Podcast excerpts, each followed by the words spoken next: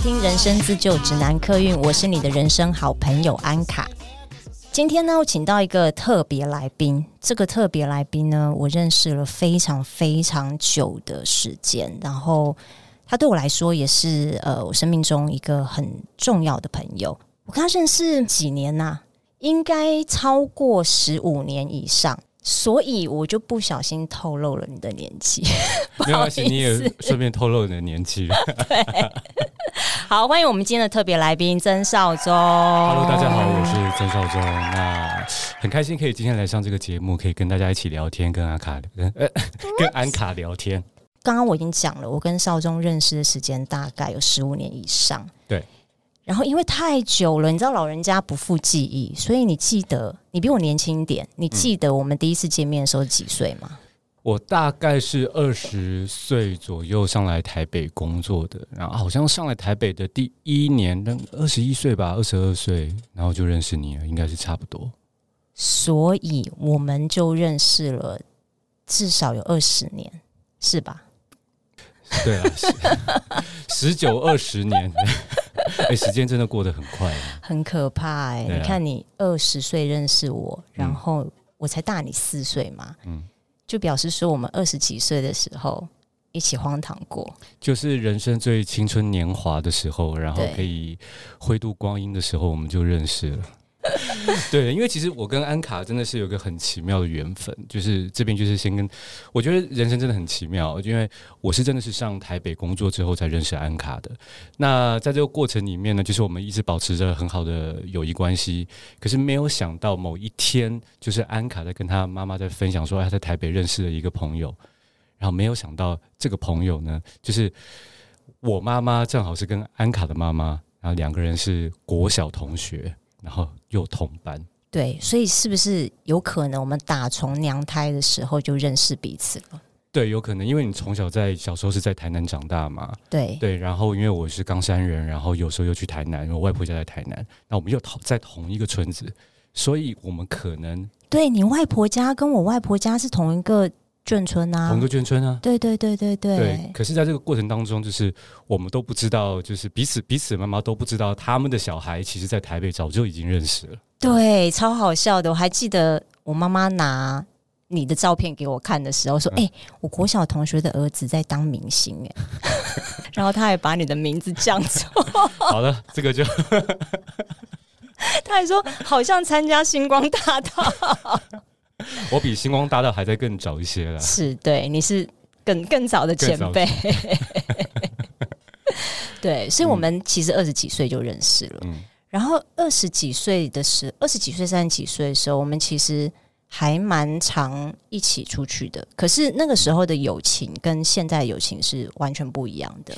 对，我觉得真的是很奇妙，因为 我也是因为这次来来上这次 podcast，然后我仔细的回想一下。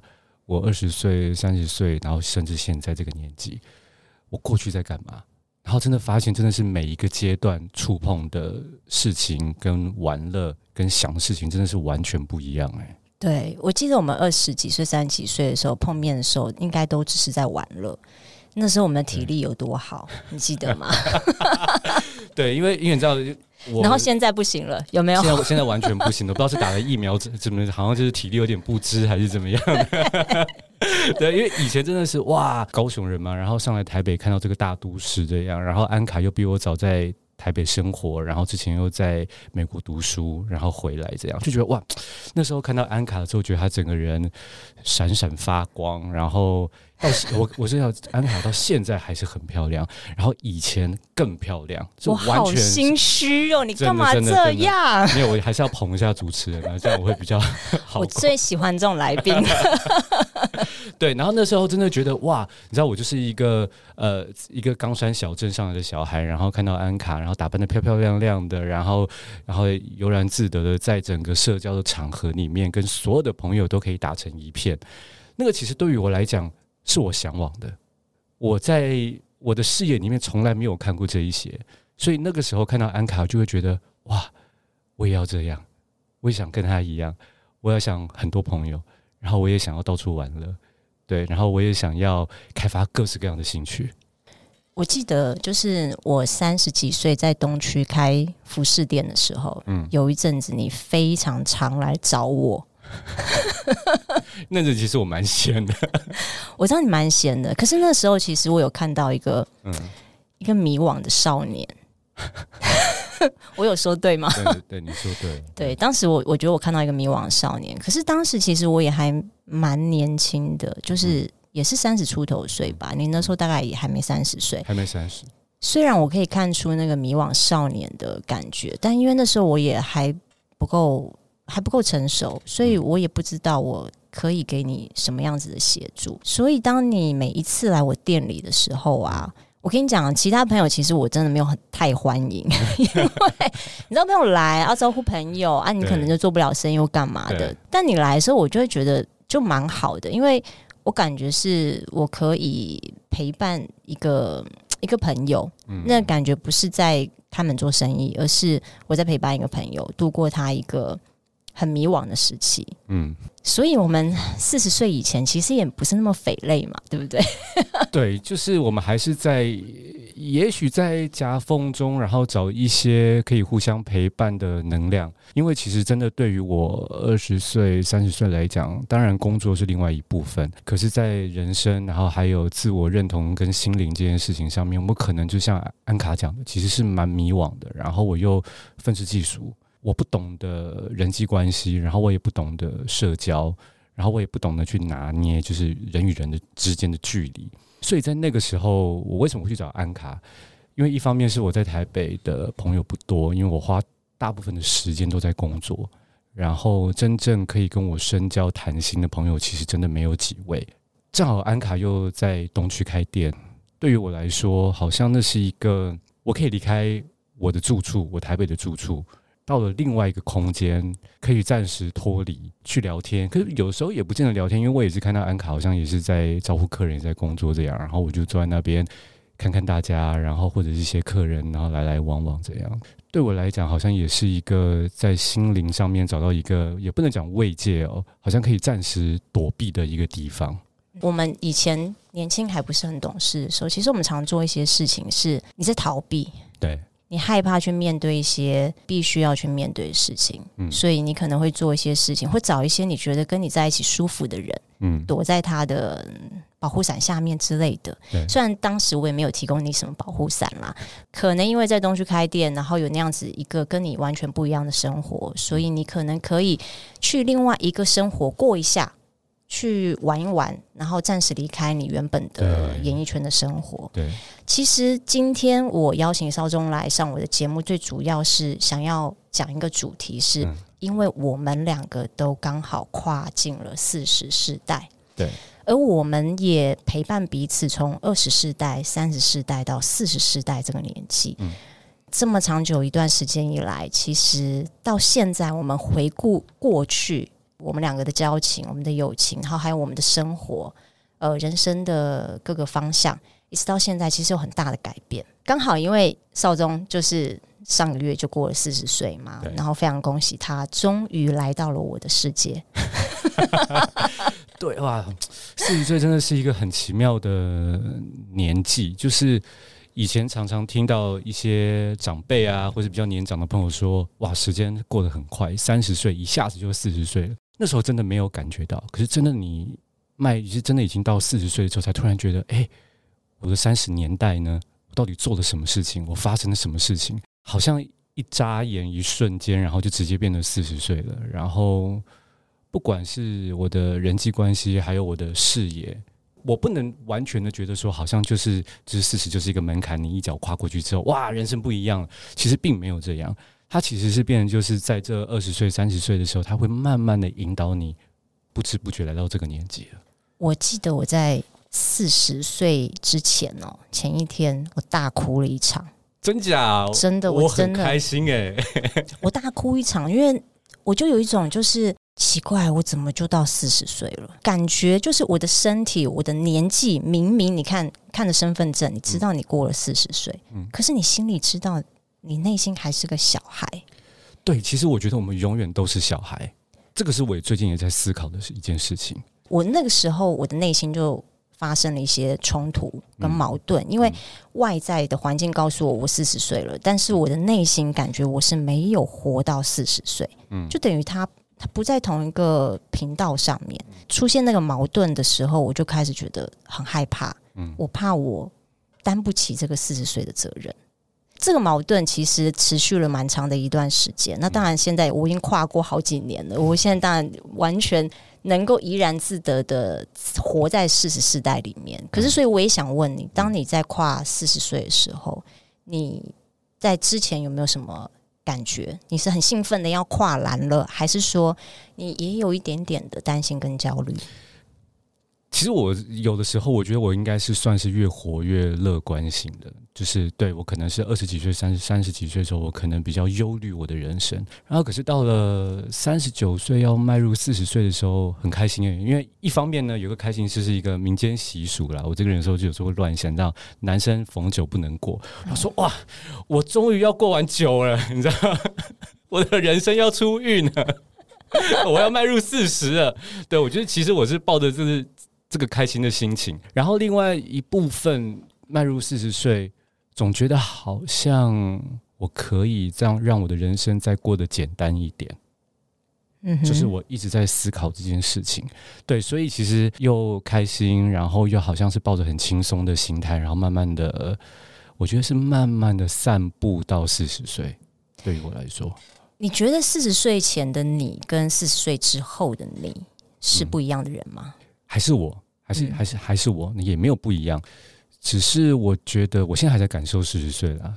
我有时候不喜欢自己被一个很明确的数字或者是一个既定的形象被框架起来。对，那其实我也是还在感受。可是我知道，就是在我即将迈入四十岁的时候，就我刚刚讲嘛，我是慢慢的散步到四十岁，所以我觉得我好像现在越活越慢。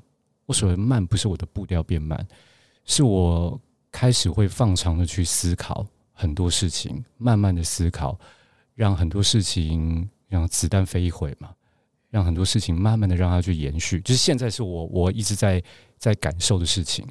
那你四十岁之前有没有什么事情是你觉得你必须要做，但你现到了四十岁，你发现那些事情没有一定要做？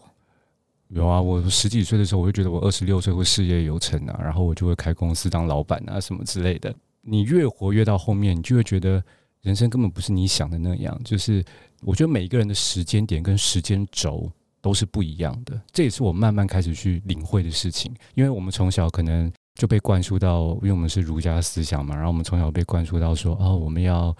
为善，然后我们未来将来要成功，然后我们要孝顺，所以我们有很多很多的框架在我们身上，然后我们就会觉得说，我们好像二十几岁的时候就会事业成功啊，然后赚很多钱啊，可以孝顺父母啊。可是真正的你踏到这个世界上来的时候，你真正在社会上走跳的时候，你根本觉得就完全不是这样。所以对于我来说，其实那皮克斯之前有一个动画叫做《脑筋急转弯》。然后里面有一幕，就不是这个小女孩，这个女生的主角，然后她的人际关系、她的朋友、她的社会，一个一个被崩解。对，我记得，记得那个嘛？然后我那时候其实我会在看那那场戏的时候，我是大哭的。嗯，因为我觉得那就是我。嗯，就对于我来说，我的人生是一个一处一处一处一处被崩坏。那你是怎么走过这个看着自己一处一处被崩坏的这个时间？嗯，应该是说经历。我们两个有很类似的经历。嗯。当我也快要跨入四十的时候，我想我哭原因可能也是因为我觉得我看到就是你知道这里失火那里失火，到处崩坏，所以我也花了很多时间在让自己学习去接受这件事、臣服这件事、放下这件事。对你来说，嗯你的过程是怎么怎么走过来的？因为每一个人的过程不一样。我知道我我知道我自己的过程怎么走，但是我也想要知道你的过程是怎么走的。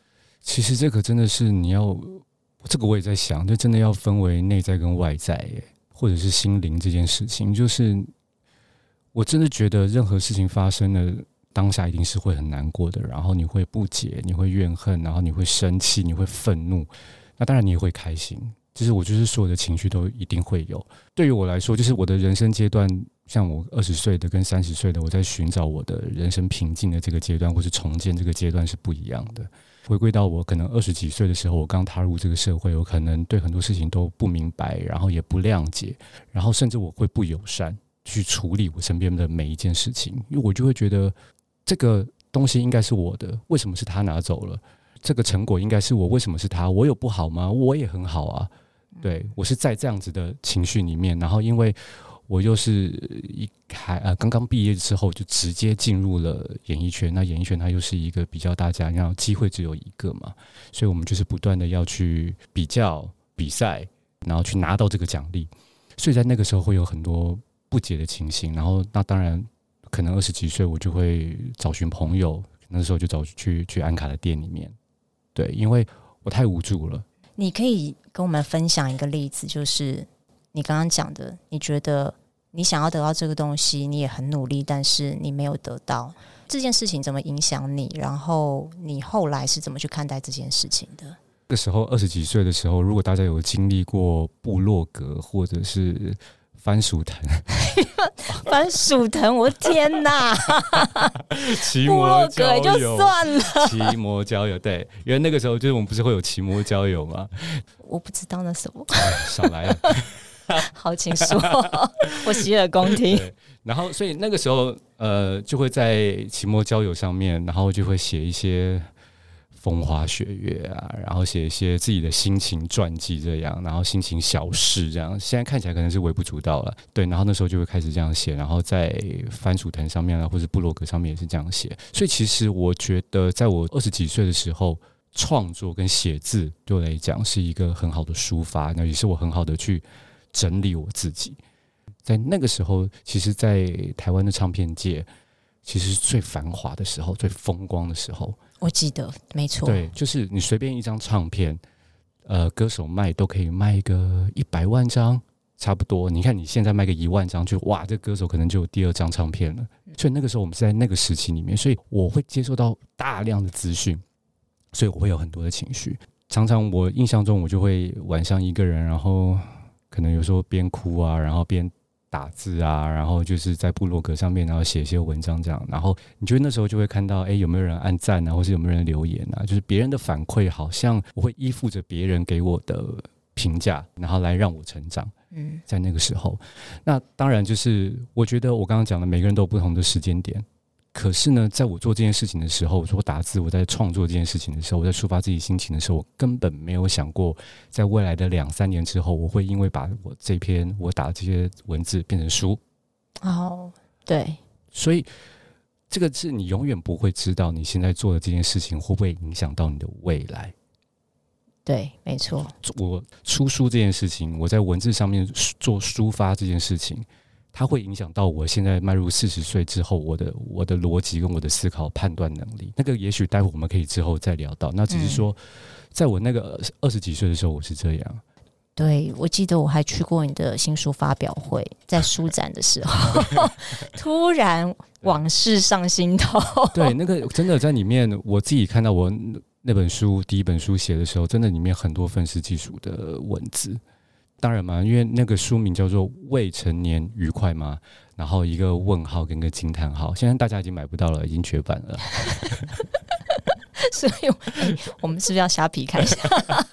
所以，反正就是，你们也看不到我的过去了，因为都已经绝版了。可是那个确实就是，真的是，我是很，就因为很多人就在讲嘛，就是不管是导演啊，然后还是有一些编剧，他们都会用自己的原声，就是。原生故事来做第一个创作，所以其实那本书对我来讲，这是我的人生的成长阶段，然后是非常非常血淋淋的。所以那本书你应该有好好收藏在你家。没有没有没有，它已经不见了。真的假的？我自己也没有留，我真我真我真的自己也没有留。我就是觉得很奇怪，有的人会想要把过去给珍藏起来，可对于我来说，那里已经是我的过去了。就是我只会记得我想记得的事情。那些不重要的事情，或者是我已经释怀的，或是我臣服放下这些东西，我已经让它过去了。只是这是我慢慢之后才会领悟到的事情。哦，我觉得这是一个很棒的、很棒的学习耶，嗯、就是很值得大家去学习。因为像我自己也会很呃，有一段时间会很执着于过去做了某些事情，嗯、然后在心里面觉得很后悔，放不过自己，觉得为什么会犯下这样子的错误，嗯、然后在心中不停的苛责自己，嗯，就不让他走。在去年的时候哦，我也是经历了一次，嗯，就是换手机，然后我没有备份，然后我的 Line 对话全部消失，我就觉得哇，这是一个，这就是一个旨意啊！因为在呃我的旧手机里面有一些很觉得不是很好的回忆，不是说我想要丢掉它，是不小心就丢掉它，就是上天帮我丢了它。后来我觉得也很好，有时候用这种方式去把旧的自己放在过去，新的自己往前面走。虽然不是自己主动去做，说不定我我心里面其实是想的，我也不知道。嗯，嗯嗯，你知道有时候蝴蝶效应，我心里面想，然后它就发生了。对。但我觉得最后的结果是好的，因为我就把那一个不好的回忆全部留在旧手，也没有，它就消失了，消失在云端里面。嗯。所以我觉得这个是一个呃很好很好的 finding，就是把你不想要的东西，你就干脆就留就留在过去算了。对啊，你反而不觉得这样比较轻松一点吗？就是有的时候我们真的好像背负着很多我们过去不舍，然后会不想放下的，或者是一些遗憾，然后全部都在身上。然后就是随着年纪这样走走走走，你会觉得你好像身体越来越沉重，然后很多事情已经没有办法让你开心，没有办法让你引起兴趣。嗯哼，我觉得这是一件很很难过的事情。就是身为我们现在在这个社会里面，然后我们生存在。在这个世代里面，我觉得这样的事情是真的会很难过的。嗯、我们刚刚讲到，就是四十世代之后，我们比较容易去臣服跟放下。对你来讲，在你的四十世代，现在虽然刚刚跨栏，也慢慢走过去，嗯、你觉得你的臣服跟放下是怎么来的？然后你对这两个名词的定义，你会怎么去看他们？怎么去解释？这个真的很难呢。你知道，臣服跟放下，我那时候你。把这个题目给我的时候，然后我就一直在想，什么是臣服啊？什么是放下？就是，而且会不会觉得这两个到底有什么不一样？对，一开始会觉得这两个好像是同一件事情。对。然后呢，因为有的时候我就会去把很多的名词或者是一些东西，我会去做像洋葱式这样一层一层一层去剥开，然后我就会先去想臣服。我们什么时候会臣服？就是这也是问我自己：臣服大自然吗？臣服生命吗？臣服不可抗拒的事情吗？哦，我就想，那可能就分为外在跟内在。那可能外在我会变老，对，那臣服嘛，那是一定的嘛。就是我都已经四十岁了，我的我的身体的状态，我的皮肤的状态，我的胶原蛋白，甚至是我的眼皮，甚至是我的皱眉纹，然后全部都会出现，我可能会有白发，这个就必须我要去臣服的。那内在的部分。很多事情是可能是社会上面因为大环境的影响，这个是我们我不可抗拒的东西。那我是不是要去臣服他？我是不是要做？所谓臣服，并不是我示弱，我是一个非常好强的人哦。可是我臣服，并不代表我示弱，而是说我慢慢的可以看清楚整个大环境，或者是我的工作的状态，它可能长成什么样子。我不能去干涉的，或是我不能去改变的事情，我就让它。自然的发生。我其实比较好奇是，我觉得你最大的改变是在疫情之前，你在国外工作了，好像将近快两年的时间，对对，对。那那个时间，其实我自己个人也经历了一个内心里面的风暴。那当时你也不在台湾，嗯，可是我也可以感受到你在国外也是经历了一个，也是经历了一个蛮大的风暴。那你要不要聊一聊？在国外工作的时候，你遇到了什么事情？这些事情怎么去影响到现在的你？对，我觉得，呃，先讲我为什么会想要离开台北，然后去日本工作，然后甚至去北京工作这样。那并不是觉得说这个大环境不好，而是觉得，我觉得我的内心有一点枯竭了，就是因为我。不到呃，我二十岁出头的时候，我就在演艺圈里面工作，然后我就住在台北。台北的一砖一瓦，然后每一个街道，对我来讲太熟悉不过了。我只要随便看一张照片，我就知道那是哪一条街。然后我突然会意识，就觉得好可怕。这是这是接下来我的人生要过的吗？因为我刚之前开场讲到说，我是在一个小城镇里面长大的，然后我的爸爸妈妈一辈子都在这个城镇里面，就是谈恋爱、生小孩，然后组成家庭，把我养大，然后到现在呢，他在过他们的老年生活，这没有什么不好，就是每个人的选择。可是，就是我那时候就会觉得，哇，就是我是不是也要变成这样了？我是不是也会像我爸爸妈妈一样？这个世界这么大，地球这么大，有各式各样不同的人种，各式各样有趣的地方。那我是不是一辈子就只能在这里了？所以那个时候，我就把台湾的戏，然后我就拍拍拍完之后呢，我就毅然决然的，然后把房子退租，然后找一个比较小一点的房子，断舍离很多很多东西。就是我说我不需要的，我觉得我不需要再背负的。那其实那个过程很痛苦，因为你什么都想留，对你来讲，每一个东西都是回忆。然后我就还是决定我要做这件事情，然后我就离开了台湾，然后我就到了北京去住，然后我找房子，然后我也住在东京这样。所以其实那两年的时间，我就是到处跑。一开始的时候，呃，是有一点害怕，因为你知道，就是大家不是在讲吗？舒适圈，舒适圈，听起来这个舒适圈好像很容易，就是你可以理解这是什么。可是当你真正去感受这个事情发生的时候，它它已经不单是你换了一个工作，它也不是你换了一个人际关系，它是你换了一个整个生活形态。然后我的内心其实就开始有一点焦虑，好像觉得那不是我想象的那样。那我记得我那时候住在北京，然后北京其实很冷，这样。然后呃，冬天的时候其实已经零下差不多十几度，快二十几度这样。然后外面就是下大雪，天气很冷。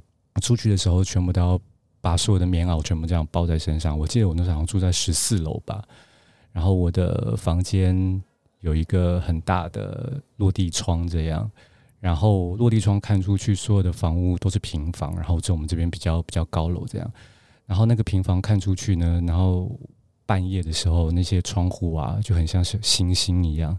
可是那个星星其实是在地上的星星，它不是在天上的星星。然后我就常常坐在那边，因为那其实我在北京也没有朋友。然后我就坐在那边，我就问我自己：我到底在干嘛？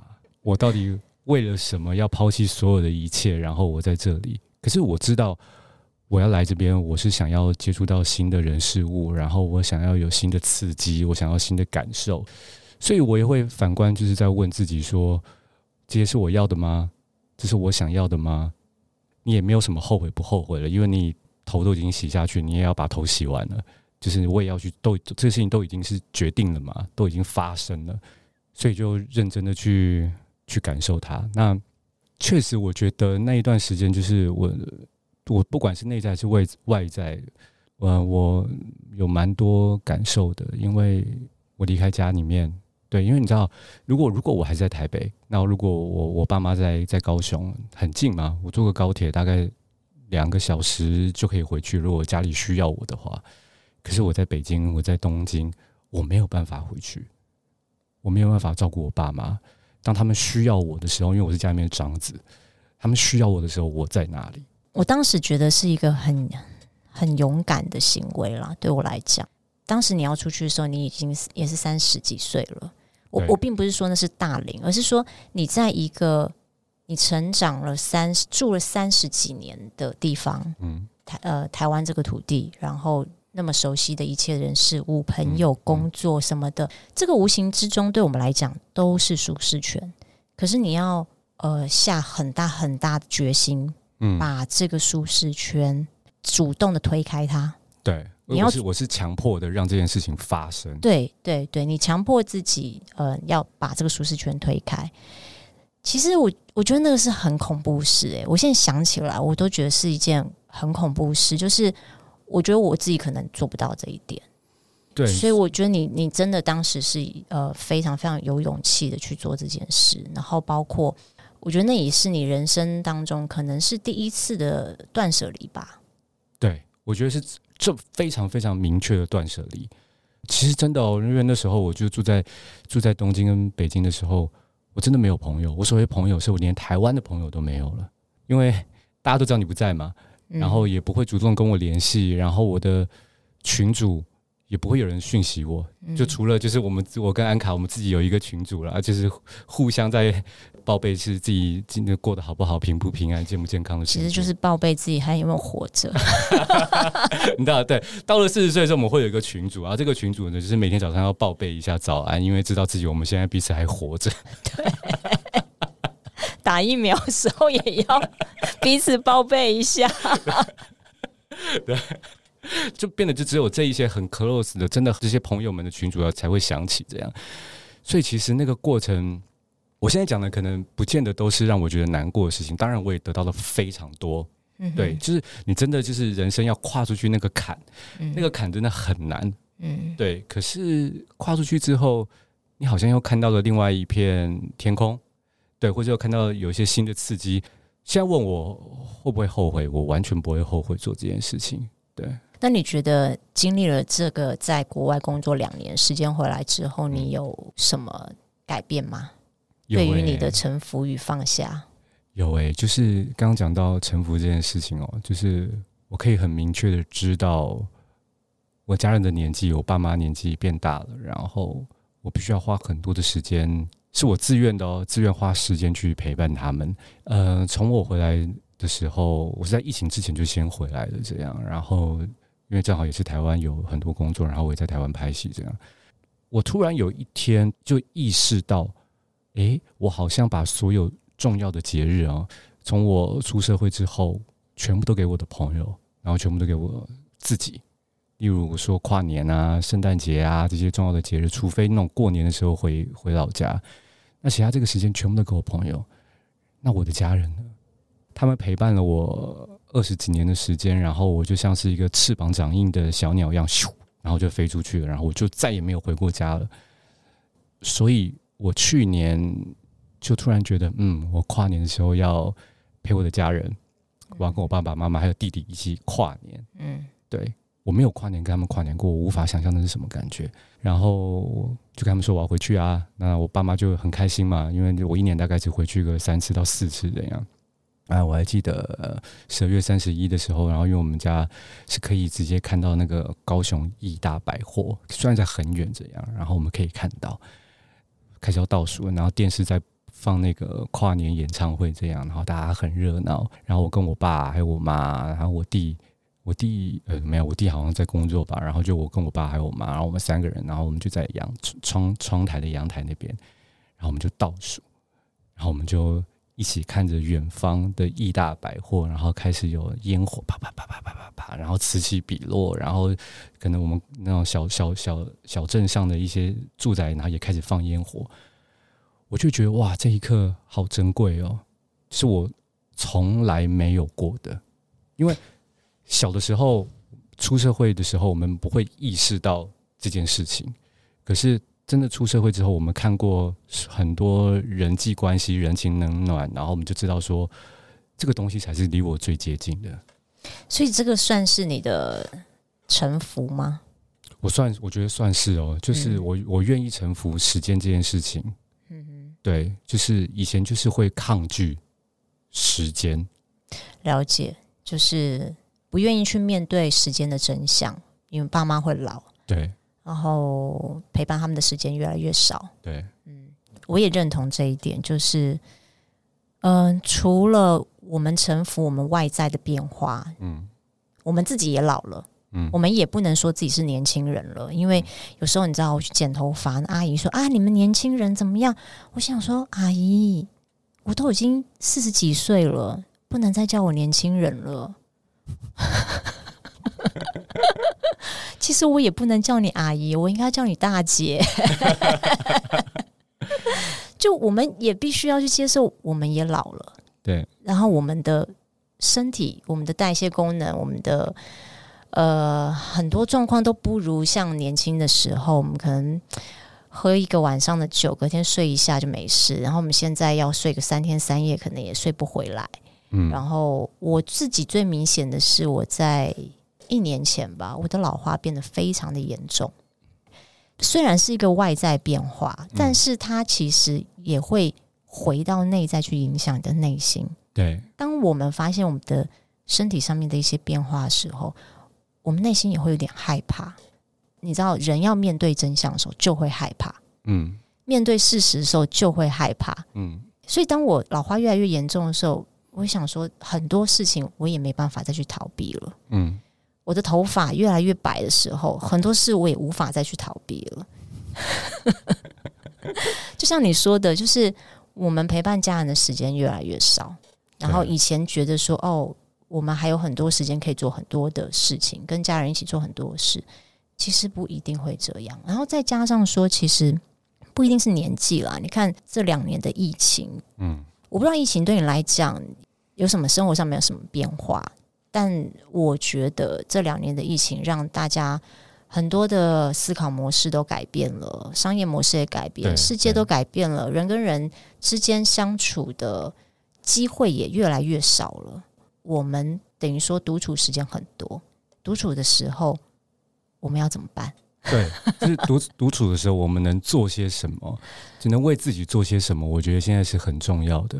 对，然后我觉得不管今天是单身或者是身边有伴侣的，嗯，因为到了老的时候哦。总有一天你还是一个人的，你不可能到死那一刻都有人牵着你的手啦，太难了啦，不可能啦。所以你还是有必须要去面对自己一个人的时候嘛。像你现在你是怎么去习惯独处这件事情？我不知道以前你是不是一个很需要有人陪伴的，需要有人陪伴，对对，需要朋友，然后我需要热闹，对我对我也是。然后到现在我们好像。没有办法接受这么多热闹，对，因为我现在也有点怕吵了，我不知道是不是年纪的关系，对，可是就是我我尽量想要让自己简单一点，就是现在我们常常看到很多包装杂志啊，然后或者是一些媒体上说哦断舍离啊，然后让自己过得简单啊，然后不要有这么多负担，就是我觉得大家也可以可能也可以在这趁我们在聊天的时候，也可以想一想。对，我们要哪些东西真的是让你觉得不开心的？不开心，不开心跟不健康的。是我所谓不健康，不是说你吃的食物，当然我们就是一定要吃健康的食物。是发生了什么样的事情，是让你觉得不快乐跟不健康的？这个我非常有同感。我觉得以前在年轻的时候，你你可以为了怕寂寞、怕孤单而去忍受不健康的。关系，关系，嗯，人事物都可以，嗯，不管，我觉得不限于关系，比如说在工作上面也是，嗯，对，以前年轻的时候会觉得说啊，工作上面受点委屈没关系，别人对我咆哮没关系，别人不尊重我没关系，可是。到现在这个年纪哦，其实我觉得不是倚老卖老诶。以前我们年轻的时候会觉得哇，四十几岁姐姐你那么嚣张，你那个态度，到我四十几岁的时候，我绝对不要那个样子。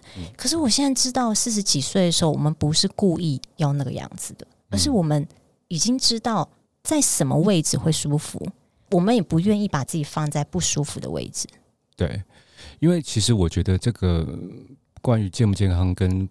跟快不快乐、开不开心这件事情，就是我这个人啦。就是我说，我还是以为善为主，就与人为善为主，这样不去贴标签。就对我来说，就是很多事情刚发生的时候，也许我们会有很多很多的情绪，我们会愤怒啊，然后我们会不耐啊什么的。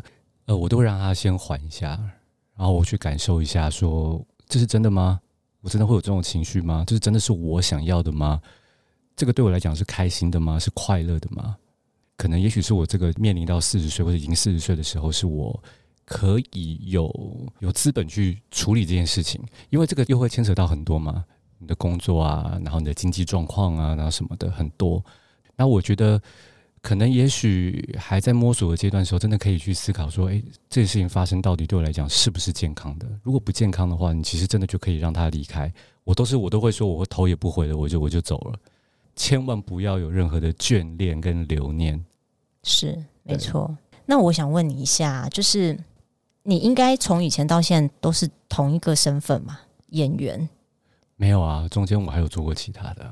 哦，你有做过其他的事情？对啊，我做过其他。其实我的，其实我应该是说，呃，在娱乐圈里面从事演员这个工作的职位时间很长，讲了十八、十八年、十九年。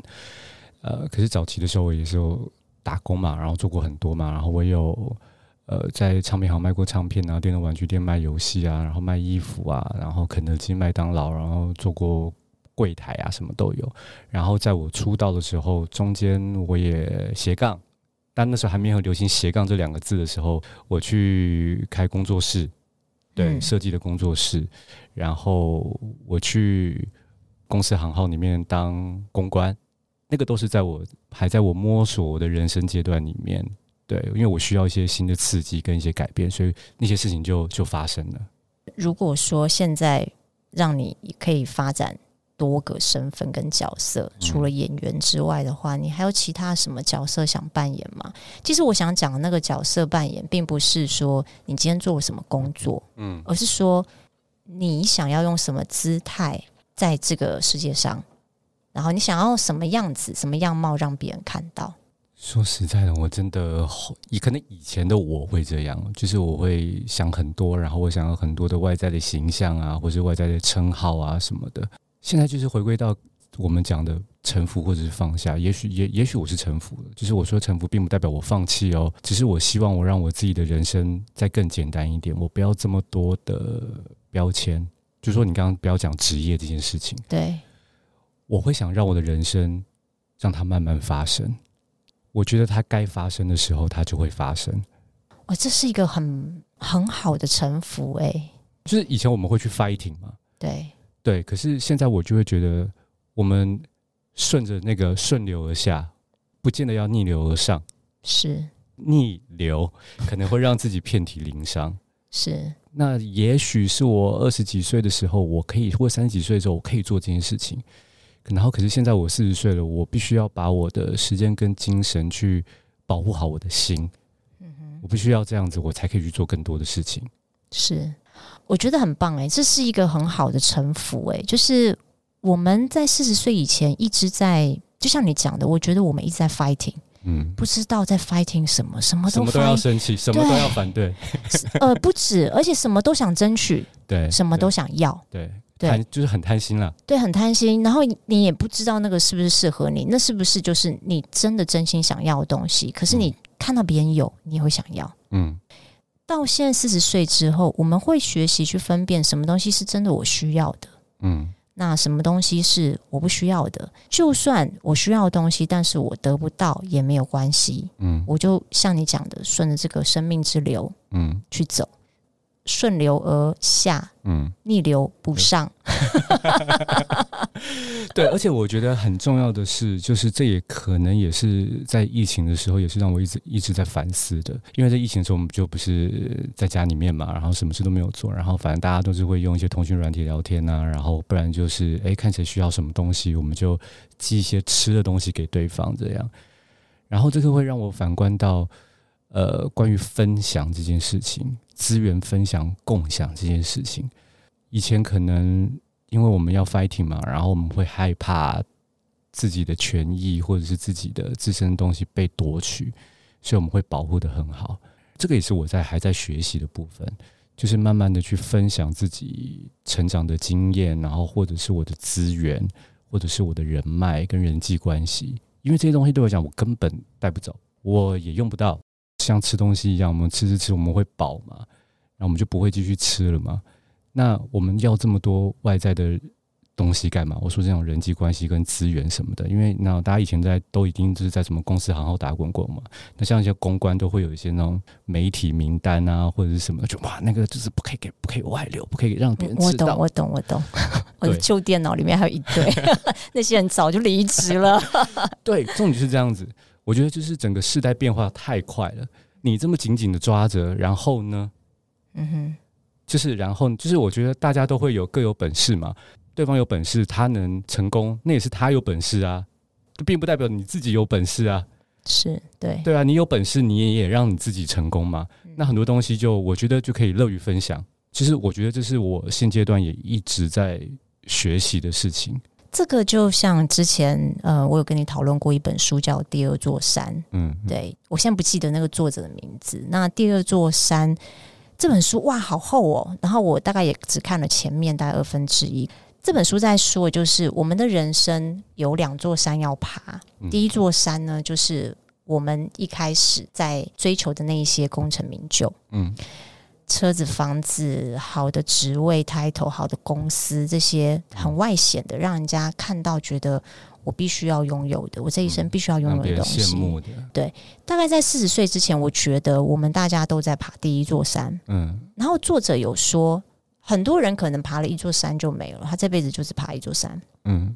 但也有一些人去爬第二座山，爬这个第二座山有很多的契机。有些人是因为呃人生发生了突然的意外，嗯，比如说亲人走了，或者自己生病了之类的，所以他们开始转念去想说，到底之前他们追求的这些功成名就，是不是能够满足到他们自己真正的内心的那一部分？当发生这一些天灾人祸的时候，你会发现说，这些事情都不是在你可以掌控之中。第一座山都是我们可以掌控的东西，嗯，我们可以靠我们 fighting 去争取到的东西。第二座山呢，不是靠我们 fighting 去争取到的东西。第二座山其实是奉献跟分享，嗯，你要全然的奉献跟分享，你才有办法去爬第二座山。所以跟第一座山是完全相反的两个目标，嗯，第一座山是我要拥有，我我 fighting 为了我要拥有，可是第二座山是我也不能说放弃。我给予，我分享，我乐于付出，嗯，呃，我也没有要去计较我是不是要拥有这件事情，嗯，我觉得这个其实就很呼应到你刚刚讲的，就是呃，到现在我们这个世世代这个年纪的时候，我们比较会变成转向是，我们不是再去爬第一座山了。作者也没有说鼓励我们就是把第一座山放弃，没有，那些东西都是美好的，那也是呃维持我们人在。这个世界上运作很基本的东西，嗯，只是说第二座山是追求我们的心灵的满足。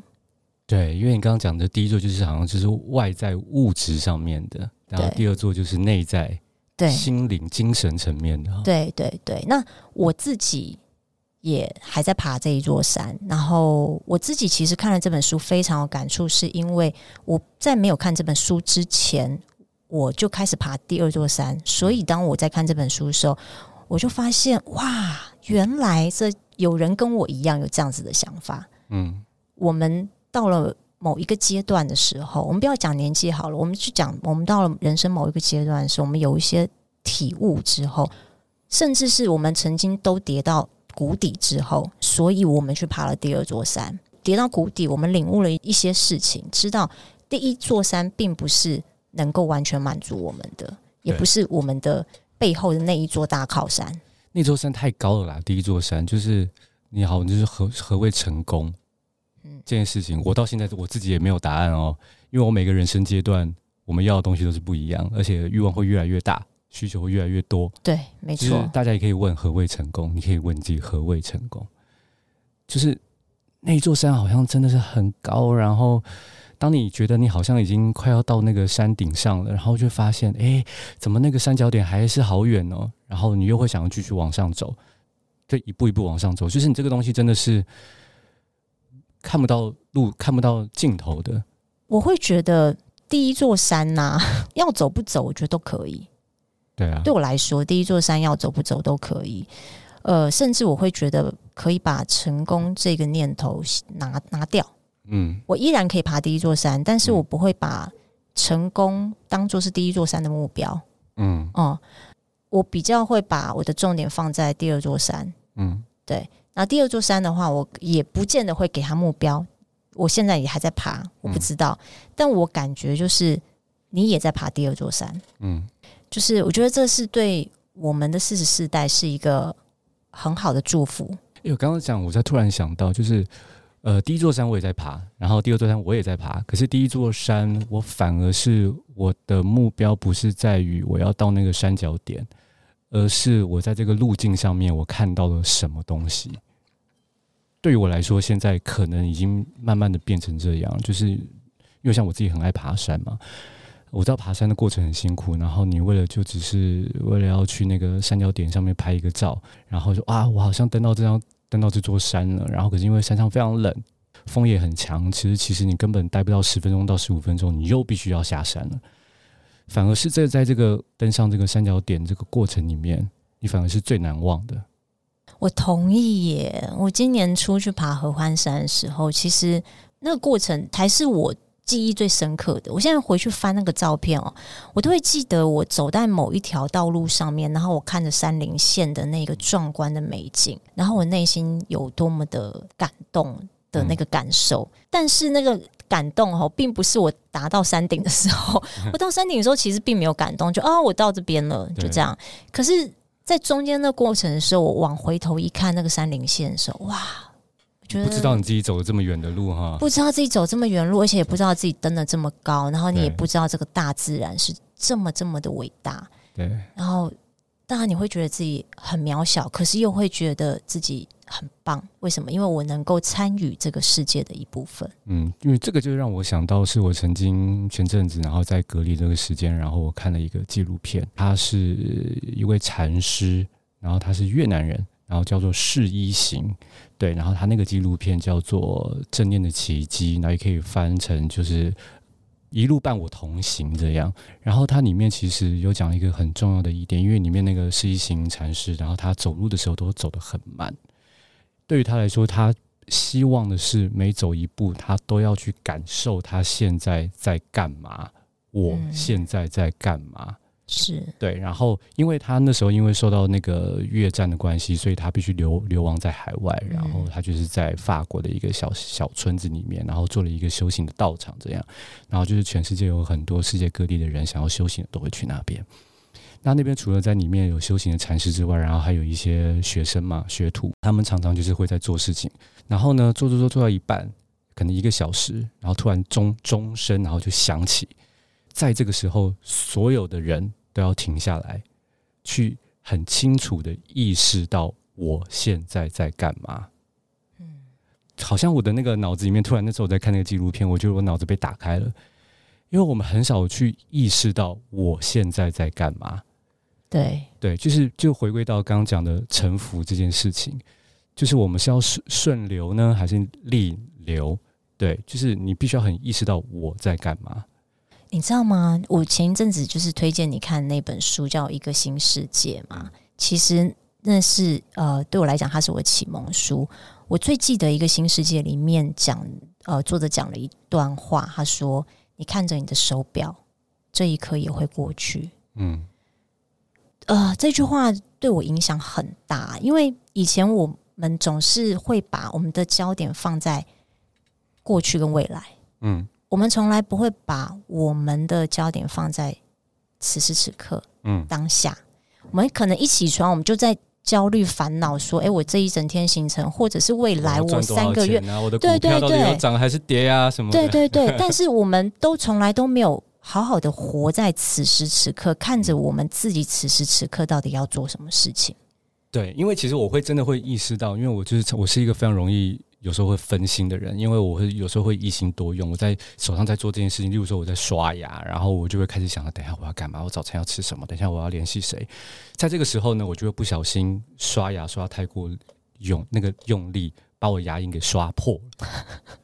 我常常我常常这样，所以我就会觉得不行，我必须要意识到我现在在干嘛。我要刷牙，我就好好的刷牙；我在洗碗，我就好好的洗碗，因为我会不小心把碗给打破。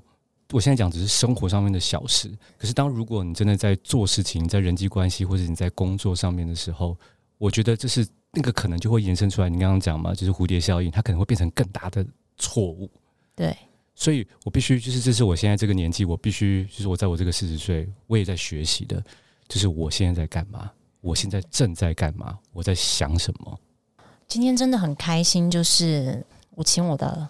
好朋友 来分享他跨栏四十岁的经验。这一次的特别企划很有趣啦，因为我就突然有一天在开车的时候，我就突然想说：“诶，我想要跟我的好朋友好好聊一聊，在我的 podcast 上面。”因为我在做这个节目频道的时候啊，我的初心是，我觉得我的人生过程当中有很多的跌倒时候、低潮的时候跟。我觉得很无助的时候，然后我身边都没有出现一个我觉得可以嗯教我一些事情，给我一个指南，或是拉我一把的人。或许有，但是因为过去的我可能也不懂得珍惜，不懂得去看自己拥有的东西是什么。所以我做这个频道的初衷就是，我希望能够让很多在生命中不同阶段里面遇到困难或是遇到疑惑，他不知道该怎么解决的朋友们，或许我没有办法实际上提供你协助，但是至少我们可以告诉你说，我们也这样子走过来，嗯，我们也曾经遇到过这些事情，没有一个人是特别的不一样，对，对，我们每一个人都是一样的，你有不同遭遇，可是我们的感受都是一样的，嗯，对，所以。我就想说，我想要邀请我的好朋友也来分享他二十三十四十四代，我看着他这样子长大，他也陪着我一起长大。那我们也可以借这个机会，好好的去聊一聊，到底我们在这个二十三十四十这个过程当中，我们彼此的生命发生了什么事情，有什么地方是呃，我们彼此有共振过的，嗯。还有什么事情是我不知道的？他自己在那边，你知道旋转？旋转这个名词哦，我真的是最近才发才知道，说原来是旋转是什么？哦，真的吗？对啊，因为不是常常在电视上说哦，他都给我旋转呢。哎，我不知道哎，我只是刚刚。就突然脑子里面觉得想到“旋转”两个字，那是因为你已经四十岁，你不知道旋转对年轻人来讲，我不知道。他就说：“你看，他都给我旋转，意思是跟我在那边绕来绕去，然后都不给我答案，然后在那边弄我啊，然后什么的情感上面哦，他他就是他不跟我分手，在那边旋转。”好，OK，好，我岔题。我们四十岁，所以我们不是那个意思。我们的旋转真的就是好，我感觉就像你在你的小宇宙里面。在不知道在运作什么，对，我想知道你的小宇宙在运作什么。我今天也知道了很多，你过去小宇宙到底在运作什么。对，因为因为我其实真的很少跟安卡聊聊聊到这么具象的东西。因为我们有时候就会聊一些哦，我们很长就高来高去了，对对对对。然后因为真的聊到心里面很具象的，因为因为其实真的我知道来上的时候，我也有一点小小的不能讲紧张了，我比较谨慎了。嗯、对，因为我觉得就是还是必须要跟也是要聊天给大家听嘛，并不是关起房门这样聊。是对，然后所以也是有也思考了一下了，也蛮好，因为我觉得我丢了这个题目给你哈，还有访纲，可能也。